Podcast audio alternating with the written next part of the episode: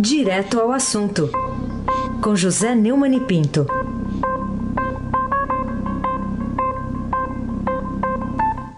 Oi, Neumann, bom dia. Bom dia, Carolina Ercolim. Hoje, novamente, sem a companhia do nosso querido Raíssa, para que eu mando um abraço. Bom dia, meu caro amigo Afrânio Vanderlei, com seu pedalinho aí do Almirante Nelson. Bom dia, Diego Henrique de Carvalho. Bom dia, Moacir Biasi. Bom dia, Manuel Bonfim, o seu clã, Alice Isadora. Bom dia, ouvinte da Rádio Eldorado 107,3. Carolina Ercolim, tintim por tintim. Neumani, vamos começar falando sobre o presidente Michel Temer, que aliás tem 5% de aprovação segundo o último Ibope. É, aumentou um pouquinho, tinha 4 na outra pesquisa. Bom, o que dizem os defensores. Carolina, Oi. oscilou, oscilou. É verdade, oscilou, oscilou, exatamente. Tem que usar a palavra certa. Bom, o que oscilou dizem. Pra cima. Eu oscilou para cima. Tá ali na margem de erro. O que dizem os defensores de Temer que acusaram o ex-procurador-geral da República, Rodrigo Janot, de persegui-lo depois da notícia de que a Polícia Federal indiciou o presidente, a sua filha Maristela, seu melhor amigo, Coronel Batista Lima, João Batista Lima, e outros chegados aí nesse inquérito de favorecimento de concessionários lá do Porto de Santos, hein? Esse caso é um escândalo, é um escândalo, né? Você, é, o, o, o Temer assinou um decreto é, modificando as do Porto de Santos e favorecendo empresas que financiaram, que ajudaram, que doaram para a campanha dele e do, do MDB. É, o Barroso, o ministro Luiz Barroso, do Supremo, é, disse que o relatório da PF aponta a ocorrência de crimes de corrupção passiva e ativa, lavagem de dinheiro e organização criminosa é dividida em quatro núcleos: político, administrativo, empresário e operacional. Ele destacou que a Polícia Federal afirmou ter produzido provas de naturezas diversas, que incluíram colaborações premiadas, depoimentos, informações bancárias, fiscais telemáticas, extratos de telefone, laudos periciais, informações e pronunciamentos do Tribunal de Contas da União sobre a regularidade desse, desse decreto que aumentou as concessões é, de forma é, é, esticou as concessões. E olha, e ter o presidente no meio é o fim da picada para o país, né? A Polícia Federal indiciar o presidente da República é uma vergonha. É, a filha dele também está no meio, são 11 pessoas. A filha, Maristela Toledo, o ex-deputado federal Rodrigo Rocha Loures, é do MDB do Paraná, que foi filmado, lembra, carregando aquela mala na, na porta da pizzaria. Dinha, o coronel né? reformado da Polícia. Hein? Aquela corridinha, né? Aquela famosa corridinha. É. é 100 metros rasos com mala nas, com mochila nas costas. É, o coronel reformado da Polícia Militar, João Batista Lima Filho, esse que não depõe, que, não, que foi preso e não, e não depois da, Polícia Federal, a arquiteta Maria Rita Fratesi, que é a mulher do coronel, executivos da Rodrimar e do Grupo Libra. Esse Grupo Libra é outra vergonha. O Grupo Libra está tendo um, o direito de não pagar a concessão e responder a, uma arbitragem. Arbitragem para quem não paga uma concessão do Porto depois de tanta vantagem é realmente o fim da picada. The end of the picade, como se dizia em Campina Grande no meu tempo e lá em Mogi, no tempo do, do nosso querido Aysen Abac. Carolina Ercolim, tintim por tintim. Neumani, queria falar contigo sobre o ministro Jungmann, é, ontem ele, ele disse que uma ameaça à ministra Rosa Weber, presidente do TSE, obviamente representa um crime, né? Falando nesse contexto de que a urna estaria é, fraudada e que é, experimente deixar isso acontecer, ou isso seria a, a não vitória de Jair Bolsonaro, né, no dia 28. O que, que você tem a dizer sobre essa manifestação do ministro da Segurança Pública? É, eu acho que é realmente um abuso. Ir para cima da presidente do tribunal, reclamando de uma fraude que ninguém circunstanciou. É, apesar de eu, eu já ter dito aqui várias vezes que em eleição há, há muita fraude. Mas eu gostaria de lembrar ao ministro Raul o vexame que foi o atentado ao Bolsonaro fora, porque a Polícia Federal, formada ele, não conseguiu evitar, ela é paga para proteger o candidato. Agora, diante de uma eleição em que o Bolsonaro é, ameaça ter aí uma lavada de votos em cima do candidato do PT, a Polícia Federal continua devendo alguma coisa que alguém possa acreditar que seja lógica sobre esse atentado, que não seja apenas a palavra da defesa, que ninguém explica também do Adélio Bispo de Oliveira, que atentou contra a vida de Jair Bolsonaro, capitão do Exército Reformado, deputado e candidato favorito à presidência da República. É uma vergonha que a Polícia Federal não tenha ainda intervindo de vez no caso Marielle resolvido. Agora vai resolver a ameaça. Não foi nem ameaça, alguém escreveu lá para a presidente Rosa Weber, é, através de uma rede social do TSE, é, que o, dizendo que o Bolsonaro está matematicamente eleito, que se as urnas forem fraudadas, a população irá para as ruas. Olha, é, é uma ameaça imbecil, estúpida, tem que ser investigada, ninguém vai para a rua, porque também ninguém vai provar fraude nenhuma, até agora ninguém provou. É, o, o, só que o Jungmann tem muito mais o que fazer, mas ele adora convocar a imprensa para falar é, platitudes e obviedades. Ah, pena que isso aconteça no Brasil, né? Pois é, Carolina Cunha, vamos em frente antes que eu me indigne de vez. vamos lá, Neumani. Bom, vamos falar também sobre um outro aspecto que é, é, uma entrevista que o Jair Bolsonaro deu ontem ao SBT. O que significa, ao seu ver, alguém no perfil de Sérgio Moro, que foi citado é, pelo Jair Bolsonaro nessa entrevista, como exemplo a ser lembrado quando for indicar um novo ministro para o Supremo Tribunal Federal? O Brasil é um país engraçado, porque realmente isso aí é uma típica jogada de marketing político. Né? Porque o, esses votos todos que o Bolsonaro teve são também votos para tentar evitar que o PT, que participa de um acordão multipartidário com PSDB, MDB e outros suspeitos da Operação Lava Jato, é, usará para aprovar na Câmara um projeto de abuso de autoridade, para deter ah, as investigações dos juízes de primeira instância, dos quais o mais conhecido e aplaudido pela população é o Sérgio Moro. Então, o nome do Sérgio Moro já foi usado em vão pelo Álvaro Dias, que disse que ia nomeá-lo ministro da Justiça, ah, ou seja, que ia e praticamente inutilizá-lo. Né? Ministro da Justiça não serve para nada nesse, no que se refere a esse assunto. Né? Agora, ele, o, o, Bolsonaro toca no ponto certo, que é o Supremo Tribunal Federal. Mas o Brasil é um país estranho, que é, o Supremo, a indicação do Supremo Tribunal Federal pode ser argumento de marca política na campanha. Né? De qualquer maneira, o que se pode dizer desse caso específico do Sérgio Moro, que é um marketing do bem, né? O Sérgio Moro seria muito bem-vindo naquele, naquele Supremo, naquela Suprema Tolerância Federal. Para ver se diminui um pouco dessa tolerância. Carolina Ercolim, tintim por tintim.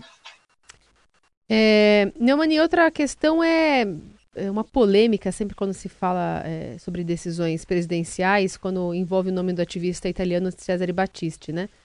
Mas eu queria saber, então, o que, na sua opinião, levou o número um das pesquisas de intenção de voto, Jair Bolsonaro, a declarar que extraditará o ativista, sendo logo rebatido pelo advogado dele em entrevista aqui ao Estadão.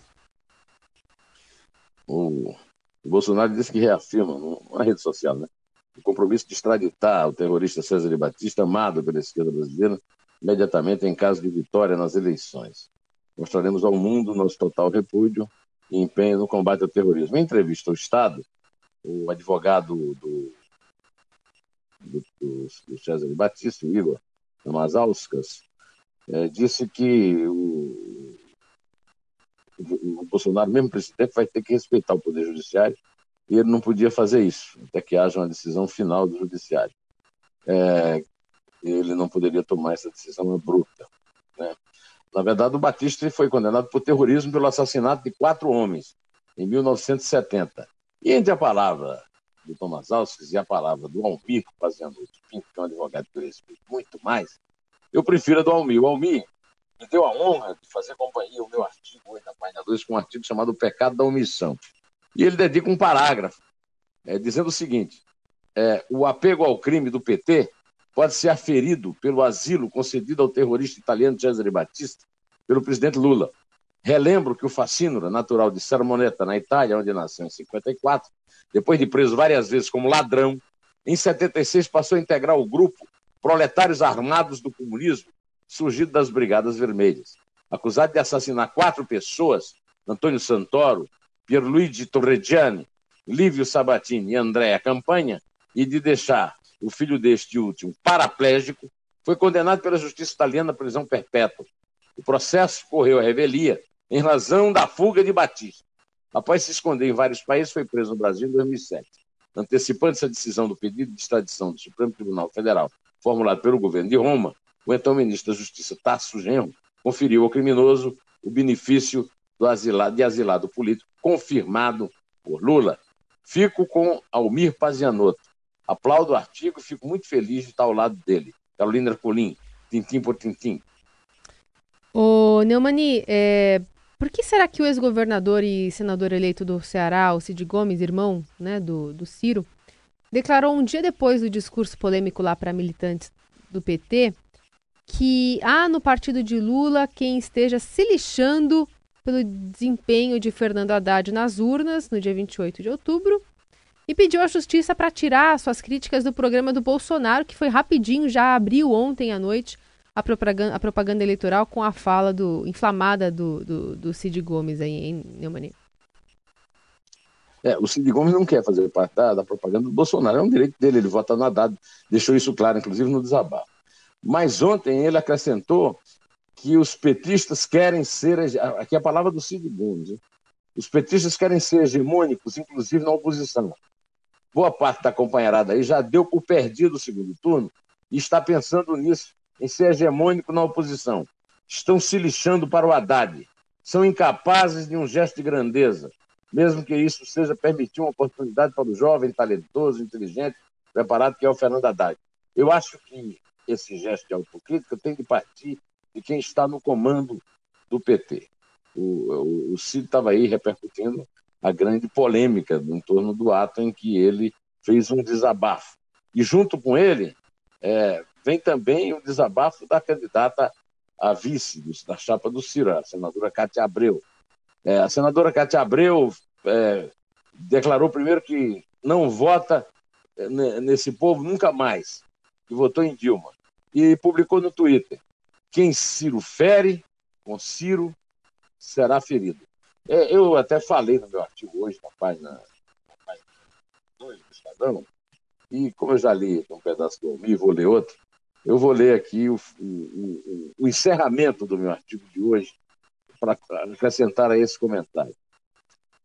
Eu manifesto em tinta sobre papel e aqui na rádio profunda repugnância pelas manifestações de desprezo que a maioria espetacular da cidadania tem sofrido por ter resolvido afastar do poder chefões partidários que abusaram da regra 3 cantada por Vinícius Toquinho no chororô desesperado da humilhação pelo voto, esses profissionais da política falam em marcha da insensatez e em bloco da sensatez para detê-la, na tentativa de desqualificar como neofascista a oposição contrária à manutenção das velhas práticas da gastança e da leniência com a corrupção. Ciro Gomes, do PDT de Brizola, pretensa terceira via, foi para terceiro lugar, com 12,47% dos votos. Geraldo Alckmin, cujo partido PSDB ocupou por 24 anos o governo do maior estado do Brasil obteve 4,76%. Marina Silva, 1%, menos do que o João Amoedo, 2,51%. Cabo Daciolo, 1,26%. E Henrique Meirelles, candidato do Temer, 1,20%. Nada disso é desonroso. O doutor Ulisses Guimarães também foi humilhado assim, em 89, mas nem por isso insultou de cego, nazista ou insensato quem ele próprio chamou de senhor cidadão. Perder dói. Mas em dois anos tem outra. Carolina Ercolim, tintim por tintim. Um, Neumani, o que influencia você? Aliás, perdão. Será que a coligação que apoia Fernando Haddad terá sorte no pedido feito ao Tribunal Superior Eleitoral para punir o adversário Jair Bolsonaro pela sua visita lá ao BOP, né, o grupo da PM do Rio, que ficou internacionalmente conhecido por ter inspirado o filme Tropa de Elite? É, ele alegou que foi usado espaço público para fazer campanha, que é proibido pela lei. Vamos esperar o que é para ver o que, é que a justiça diz. Eu tenho recebido aqui vídeos, por exemplo, eu recebi um vídeo da Paraíba, em que o governador Ricardo Coutinho, que apoia o Haddad, reuniu funcionários públicos para. E o vídeo mostra o Ricardo Coutinho para dispensar do trabalho para fazer campanha. Talvez seja um pouco mais grave, mas não vamos discutir em torno disso. Vamos esperar a decisão da justiça, né, Carolina? Tintim por tintim. Bom, que influência você acha que poderá ter o julgamento marcado pela oitava turma do TRF4, lá de Porto Alegre, para decidir sobre aqueles pedidos feitos pela defesa do petista Antônio Palocci por benefícios como redução de pena pela sua delação premiada, né, protagonizada aí por Lula e Dilma? Ah, mas vai ser uma UE daqueles, né? Aliás, a UE também deve ser a volta do Ciro, né? O, Depois do lá da Europa, né? a volta do Ciro da Europa vai ser uma. Agora, também essa história aí que os desembargadores do oitava turma, Tribunal Regional Federal da Quarta Região, marcaram para 24 de outubro, né? ou seja, quatro dias antes da eleição do segundo turno, julgamento de apelação de Palocci, que foi ministro da Fazenda, chefe da Casa Civil nos governos Lula e Dilma. Né? Vai analisar a sentença do juiz federal Sérgio Moro, que condenou Palocci a 12 anos, 2 meses e 20 dias, e, e de diminuição a 20 dias de prisão por corrupção passiva. Né? O, o Palocci está querendo uns benefícios, porque ele está achando que o, o, as informações que ele está dando, as provas tal, são merecedoras disso. Vamos esperar para ver como é que vai ser. Agora, deve ser engraçado, como também deve ser engraçado a Cátia Abreu recebendo o Ciro no aeroporto. Carolina Ercolim, tintim por tintim. Uh, bom, e será que as varas de primeira instância vão ficar sobrecarregadas de trabalho com o fim do foro privilegiado de 70, 70 parlamentares que gozavam de foro privilegiado, mas perderam, né, esse foro nessa eleição agora de 7 de outubro. É, tem gente pesada aí, viu, Carolina? Senador Romero Jucá, o presidente do Senado, Eunício Oliveira, que é personagem lá da, do discurso do Cid Gomes, né? O Cid contou que convidou a Dilma para ser candidata ao Senado, eleita lá no Ceará, né? Mas o Lula proibiu porque tinham apoiado o Eunício. Não adiantou nada, né? A Dilma perdeu em Minas e o Eunício perdeu em, em, no Ceará, né? O deputado federal Cabo Daciolo, do Patriota, que se candidatou à presidência, né? O líder do governo no Congresso, André Moura, que era tão vassalo do Eduardo Cunha, que também era conhecido como Eduardo, eh, como André Cunha, lá no Senado, né? O, o, envio desse processo, viu, Carolina, não é automático. Ele depende de um parecer da Procuradoria-Geral da República e de uma decisão do ministro que relata o caso, cada, cada caso. Né? Desde maio, quando o Supremo restringiu a aplicação do foro especial, centenas de inquéritos e ações penais foram baixadas pelo Supremo para a primeira instância da, da Justiça do Estado de origem do político. De acordo com o jornal, aquele, aquela ONG lá do. ONG não, né? aquele, aquele portal né, do, Congresso, é, a prerrogativa só vale para crimes praticados no exercício do mandato em razão dele. Cinco meses depois da nova interpretação, ainda há investigações que não se encaixam nessas hipóteses de tramitação do Supremo. Né? Os, oh, é, é bom lembrar também que nós estamos falando aqui dos deputados que não foram reeleitos. Os que foram reeleitos também não tiveram os seus mandatos estendidos. Quando ele ah, vai tomar posse, no dia 1 de abril, acho, né? 2019, será um outro mandato. Então, se o crime foi cometido no mandato anterior, ele responde da primeira instância sem foro privilegiado. Né? Pelo menos foi a decisão que o STF tomou. O mandato anterior vai para a primeira instância. Com isso, primeiro, o, o, a Suprema Tolerância Federal vai ser desafogada da avalanche de crimes da era do PT. Né? Porque, como, esse, como eu disse, o novo mandato não é uma extensão do anterior, mas outro tem até posse eles vão ter que responder na primeira instância, com juízes como o Sérgio Moro, né, que será o perfil de indicação para o Supremo, feita pelo, pelo favorito da eleição, Jair Bolsonaro. Né? Então é isso. É, estamos, será que estamos à beira de um, um grande passo contra a impunidade no Brasil, Carolina Ercolim, tintim por tintim, e e número a número para contar, para me despedir, para me mandar embora. Vamos Falou. lá, Neumann, vamos lá. É três. Conta, Carolina. Conto, é três. Dois. É dois. É um. É.